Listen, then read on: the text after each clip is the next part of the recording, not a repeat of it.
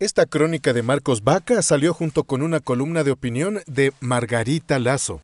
En esos días, personalidades de la ciudad escribían en el comercio sobre Quito. Marcos era el editor de la sección local y organizaba el trabajo con los columnistas invitados. El día que salió la crónica El zapatero de payasos, Margarita llamó a Marcos y él temió lo peor.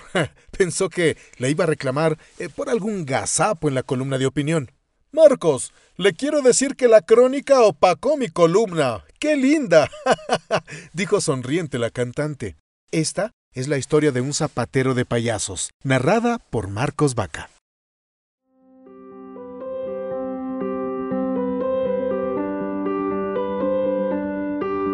Las personas se convierten en los relatos que escuchan, porque una buena historia puede tocar nuestro corazón. Todos somos narradores del relato de nuestras vidas. Nosotros escribimos con el corazón y te presentamos Historias de Voz, las crónicas de El Comercio.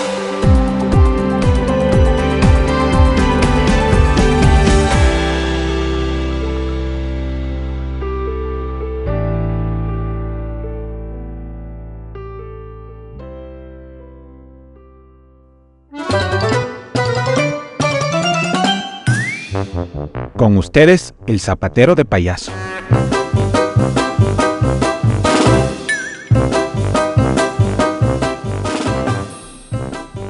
Wilson Guamán lleva 12 años inventando diseños coloridos de zapatos de payaso.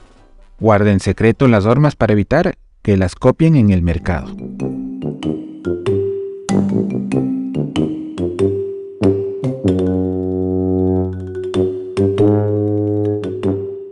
Chamorrito dice que tiene una fuente de poder para hacer reír a los niños. Se pone sus zapatos de payaso y los más pequeños, que son su público, se matan de la risa. Su colorido calzado es un imán de sonrisas y travesuras, aunque ya está viejo y gastado. Los niños me ven los zapatos primero, luego dan pisotones, se suben sobre ellos, dice Walter Mera, nombre de nacimiento del payaso Chamorrito. Él compró los zapatos en el local de Wilson Guamán, el zapatero de payasos. Guamán tiene su taller escondido en la calle Río Frío, diagonal al conocido edificio Benalcázar Mil. No hay vitrinas expuestas para que los ojos curiosos vean la obra de este artesano. El taller tampoco tiene calendarios de mujeres en bikini, como es el estereotipo de las zapaterías. En su lugar hay un inmenso zapato de payaso, blanco, con estrellas azules y rojas, y el escudo de la Liga de Quito, equipo del que este zapatero de payaso es hincha. La afición por el equipo no lo heredó de su padre, Adolfo Guamán, él es hincha del Deportivo Cuenca. Lo que sí aprendió fue el trabajo con zapatos, pero no fue los de payaso. Cuando dije que iba a ser calzado de payaso le pregunté, ¿no tienes otra cosa que hacer? recuerda con una sonrisa.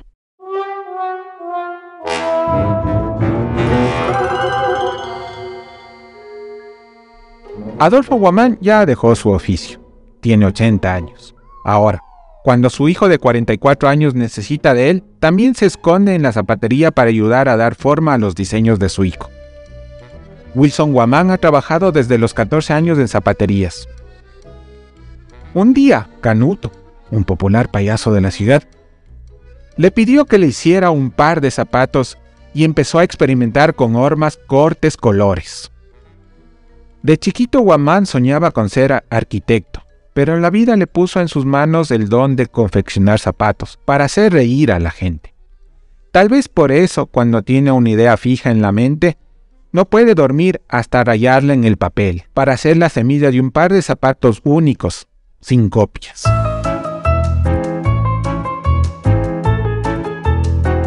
Le tomó al menos 15 días y tres pares para lograr un par que le gustara a Canuto un artista del barrio Toctiuco.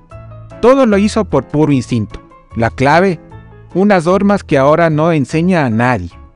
Teme que le copien sus modelos. Aunque Chamorrito siempre sonreído, le rejura que no hay otro sitio donde confeccionen otros zapatos y además el Señor nos ayuda. Un par de zapatos cuesta entre 40 y 100 dólares. El tiempo de elaboración, la calidad del material que es cuero y el diseño influyen en los costos del calzado. La idea es que el artista en su traje multicolor se vea guapo, dice el zapatero de la calle Río Frío.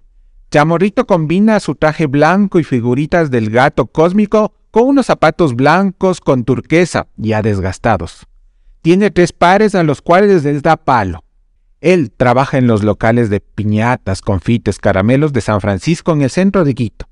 Ahí busca contratos para animar fiestas infantiles y los fines de semana hace payasadas en un circo que está en Llano Chico, en el extremo norte de la ciudad.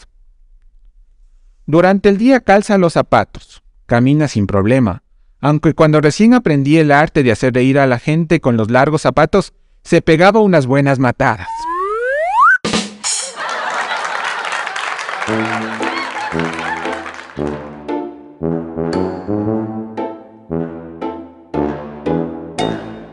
Al inicio es complicado andar con el calzado de payaso. Hay que levantar las piernas como si estuviera marchando. No se siente presión sobre los dedos. Es más, se los siente libres. Los payasos no deben preocuparse por buscar un número o talla que les ajuste. Solo les interesa el diseño. En el taller se puede ver decenas de modelos. Existen redondos, puntones, con cascabeles o con la punta redonda y aplastada. Pero en el escondite del zapatero también se ven arrumados zapatos sin par, de gente seria. Es que cuando no hay trabajo me hago unas chauchitas arreglando estos zapatos, dice Guamán. Pero cuando tiene mucho trabajo debe hacer hasta 200 pares de zapatos en tres meses. Esto ocurre entre mayo y julio de cada año. En esos meses, estudiantes parvularias hacen pedidos de calzado cisense para dar un examen. Ellas deben vestirse de payasos, como parte de sus trabajos finales. En esos días, hasta cinco personas le ayudan. Ahora solo trabaja con un ayudante y su padre.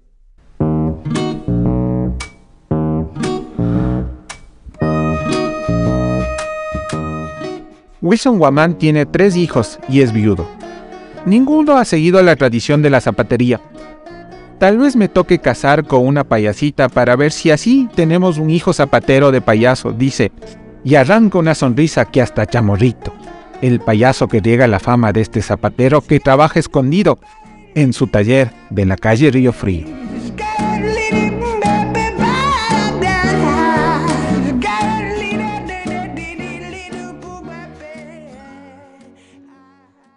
Si te gustó este contenido, suscríbete, dale un me gusta y comparte para que la comunidad crezca. Esta es una producción de Grupo El Comercio.